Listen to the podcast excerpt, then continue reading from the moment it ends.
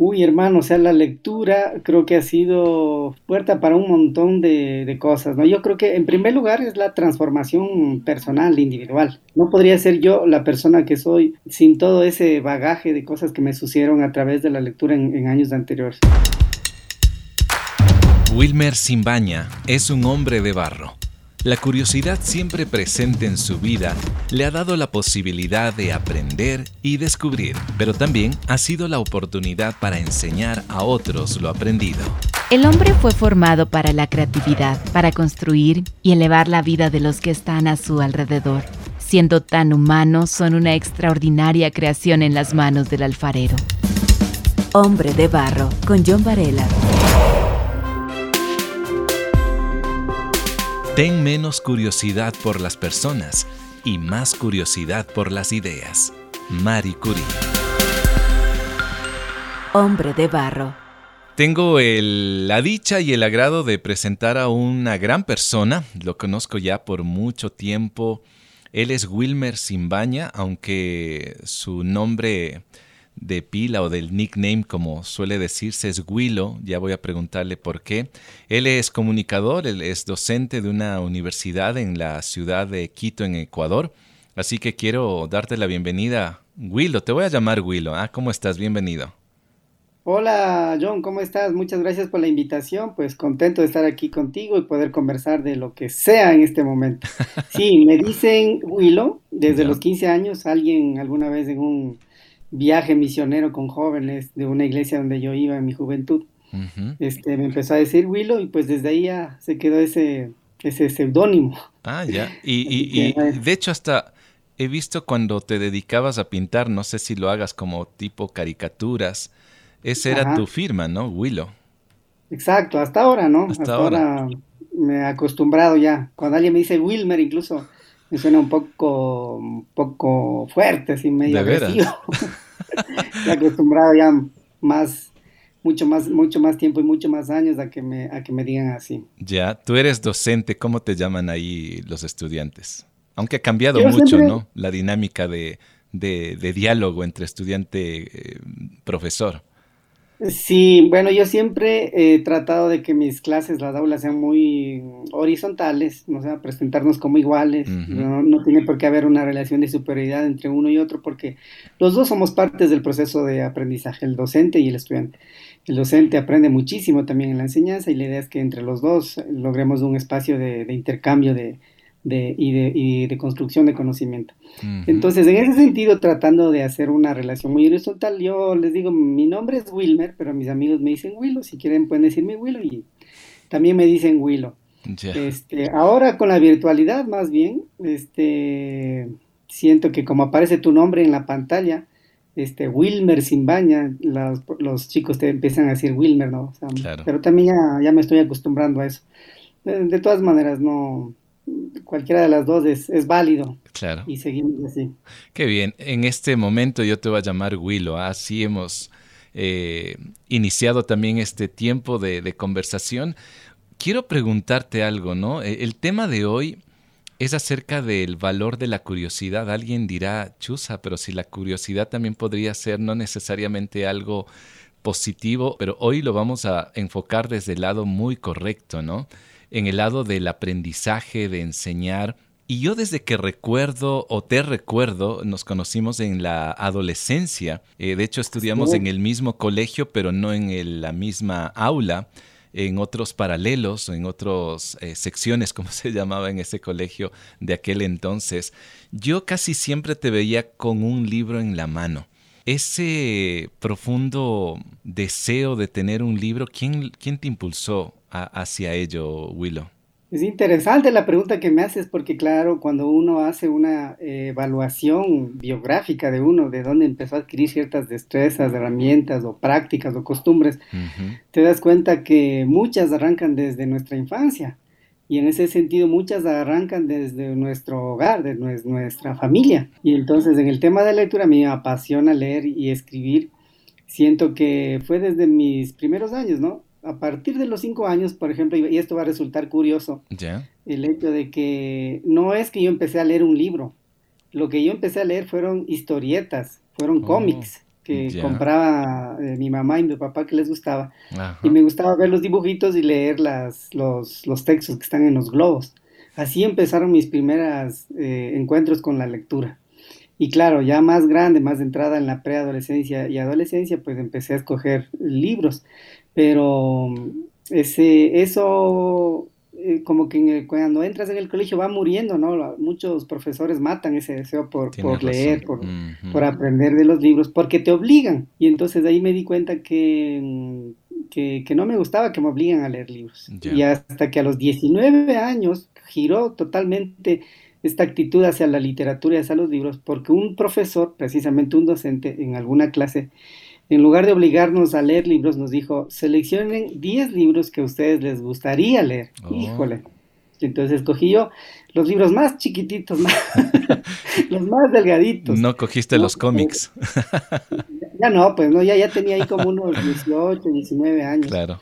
Entonces escogí los libros más delgaditos. El mm. coronel no tiene quien le escriba, La metamorfosis. Ah, Pero ahí otra vez recuperé mi deseo y mi gusto para la lectura y ahí sí ya nadie me paró.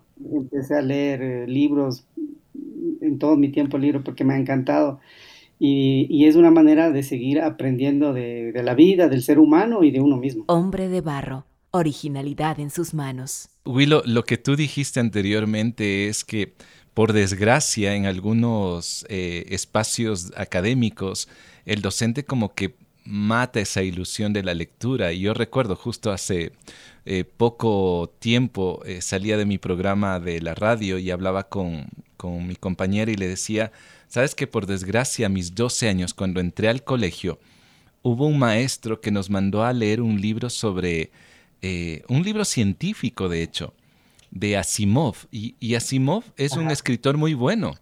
Pero el libro seleccionado que nos envió a leer, o mejor dicho, nos obligó a leer, era un libro de más de 200 páginas, pero totalmente científico, no era una novela, no era un cuento, no tenía una narrativa eh, diferente. Y sabes que eso para mí me bloqueó de una manera impresionante. Y cada vez que alguien me hablaba de Isaac Asimov era como, ver una sombra detrás tuya, ¿no? Y pues eso es lo que sucede, ¿no? En el sistema educativo lo que hacen es forzarnos a hacer cosas que a nosotros eh, deberían, este, como irnos picando, ¿no? O sea, que nos, que nos vaya agarrando el gustito de una manera voluntaria. Porque cuando lo haces obligatoriamente, pues no, no, no hay un efecto así de, realmente de, aprendizaje. este, yo creo que la, la, la, manera de aprender más bonita es cuando lo uno, uno lo hace de manera libre, voluntaria y haciendo las cosas que a uno le gusta. Es verdad. Tú puedes escoger diferentes textos que piensas con los que te identificas más o te aportan más. y cada quien es diferente y distinto, entonces no, no, tenemos todos por qué leer lo mismo. Ahora, eh, Willow, eh, con lo que tú me cuentas, obviamente se puede eh, imaginar ya uno que te gusta la lectura, eh, retomas la lectura a los 18, 19 años por el impulso adecuado de un docente. ¿Qué has recibido tú de la lectura eh, a partir de, esos primeros inicios? Uy, hermano, o sea, la lectura creo que ha sido puerta para un montón de, cosas, ¿no? Yo creo que en primer lugar es la transformación personal, individual, y todo, todo tipo de lectura, ¿no? En mi caso, la lectura que me empezó a transformar fue la literatura religiosa, vamos a decirlo así. Porque en mi casa uno de los libros que más se leía era la Biblia. Entonces, desde ahí, este, la lectura de los salmos, de los proverbios, de los evangelios, el encontrarme, el interpelarme con esos textos, este, a mí me, me, ha, producido transformaciones profundas y mm. duraderas hasta el día de hoy. E, ese fue el, primer encuentro, pero de ahí luego evidentemente me trasladé a otras dimensiones de la vida social, no leer historia, leer literatura, leer novelas, leer cuentos, poemas, todo eso, como te digo, ha provocado un, cambio este, cuantitativo y cualitativo en, mi vida. No podría ser yo la persona que soy hoy sin todo ese bagaje de cosas que me sucedieron a través de la lectura en, años anteriores. O sea, ha tenido un rol fundamental, fundamental, este, y de cambio, y de cambio totalmente para bien, positivo, me ha transformado. Sin esas lecturas de todas las dimensiones de las que te he comentado, no podría ser la persona que, soy. Qué, qué, qué chévere, qué lindo. Y justamente hace poco yo escuchaba la entrevista de un eh, creativo español, eh, ya una persona ya adulta, y él decía que su padre le marcó mucho con una frase que le dijo, hijo, todo lo que tú eh, ingreses a tu mente, a tu cabeza, todo lo que aprendas, en el futuro de pronto hasta pudieras perder la empresa, alguien de pronto te quiera quitar la libertad o te, quiera quitar todo lo que tú posees, pero lo que tú has aprendido y lo que tú has metido dentro de tu cabeza, eso nadie te lo quitará y eso me quedó muy, muy presente, ¿no? Porque es muy poderoso lo que eh, se puede eh, introducir dentro de nuestro pensamiento, lo que puede formar un libro, una narrativa de cualquier estilo de lo que sea en realidad. Hombre de Barro lo puedes escuchar en www.radiohcjb.org y por Spotify.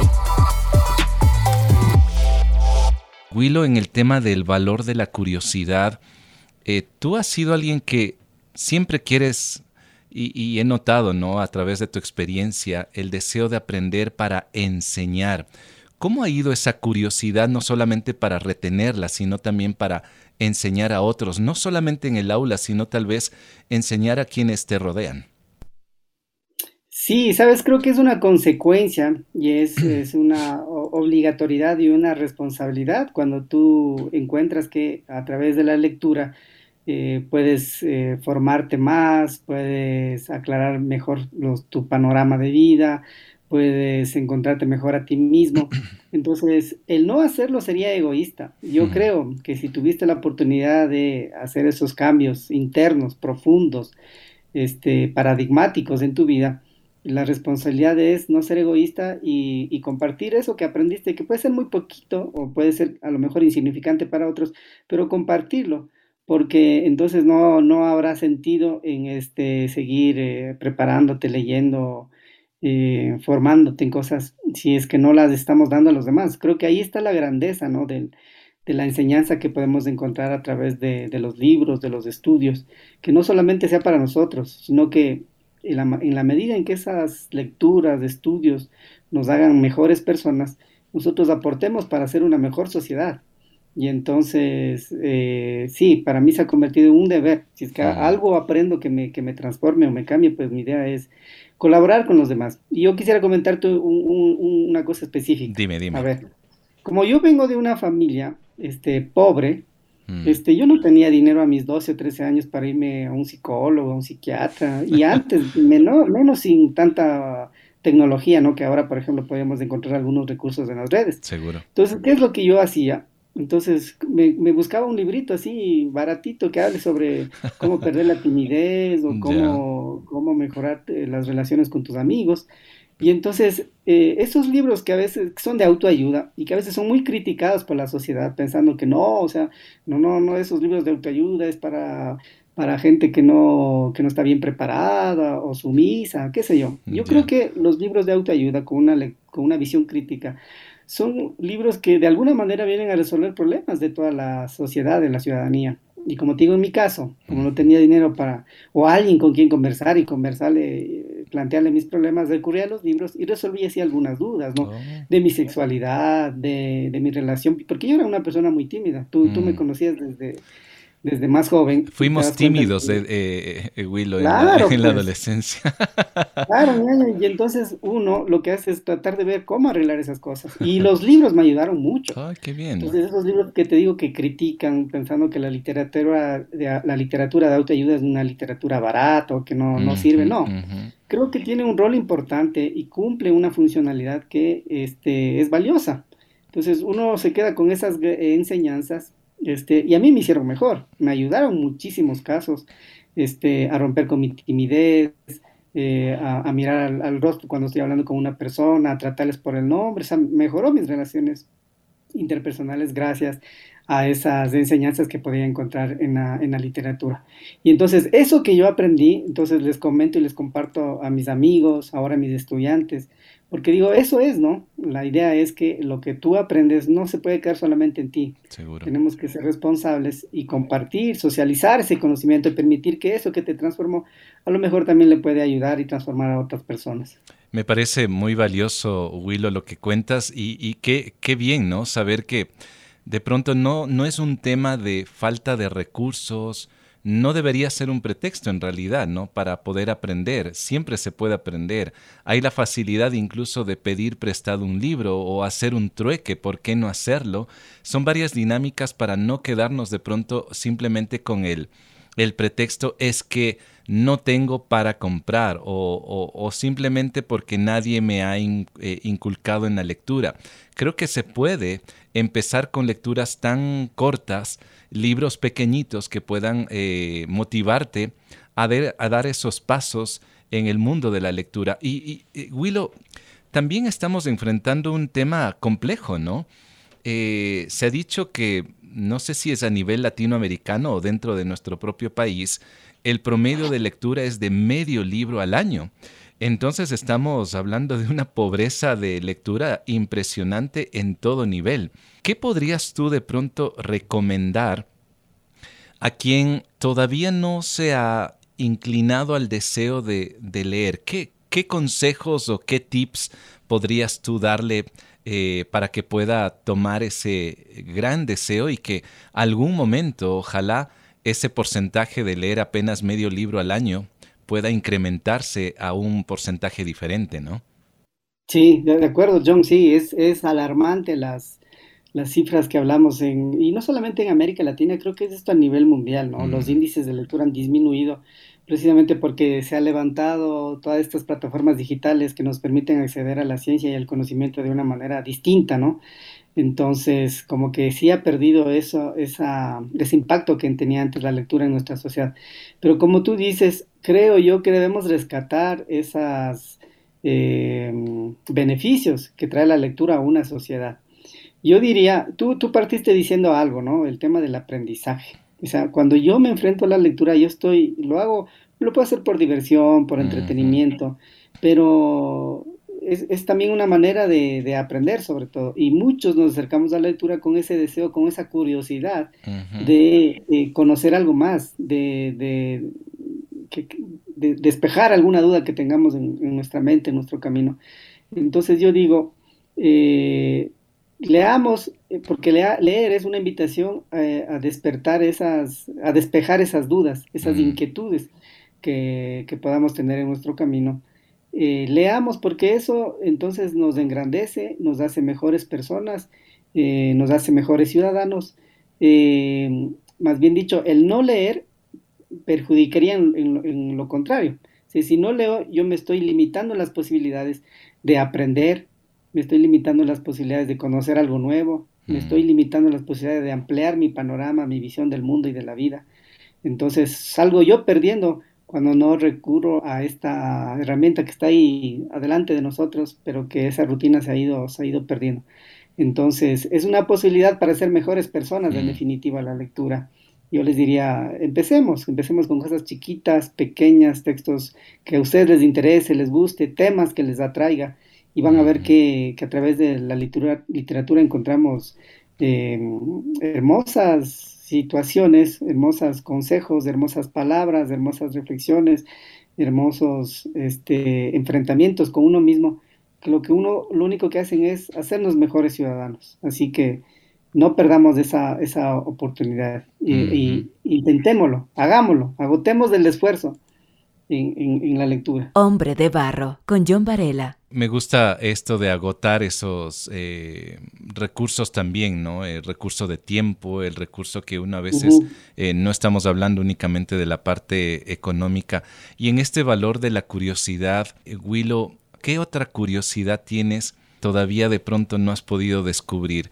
Porque tú has podido viajar, desde un poco joven fuiste para Paraguay y hace poco regresaste de México, ¿no? Por ese valor de la curiosidad en sí. Ahorita que planteas esa pregunta me dejas preocupado. ¿Por qué? ¿Por qué? Porque dices, cuando fuiste joven. No, pero...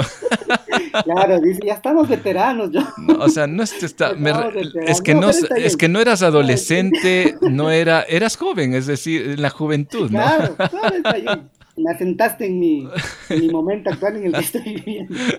Pues sí, hermano, hay que hablar así, ¿no? Este, cuando era joven, claro, este, se me despertó esa curiosidad que gracias a Dios no se ha, no se ha ido y creo que eso es bonito y es importante mantenerlo en la vida porque si desaparece la curiosidad en el ser humano, digo, seríamos una sociedad tan estática, mm. una cultura tan férrea en, en, rutinas, en Sin movimiento, ¿no? Eh, exacto, que no nos permitirían seguir creciendo y mejorando. Mm. Creo que somos seres humanos muy plásticos, moldeables, creativos, y hay que aprovechar eso que desde mi punto de vista, que nos ha regalado Dios, es importante eh, pulirlo, aprovecharlo y disfrutarlo. La existencia se hace mucho más hermosa y así, si es que uno sigue explorando todas esas dimensiones.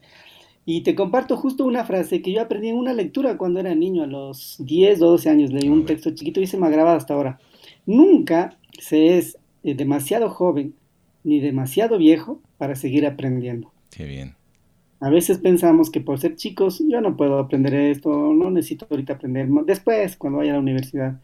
O pensamos que ya cuando estamos más grandes, este no, pues yo ya terminé la universidad o hasta aquí llegué, no me interesa para qué seguir haciendo esto. No, nunca se es demasiado joven ni demasiado viejo para seguir aprendiendo.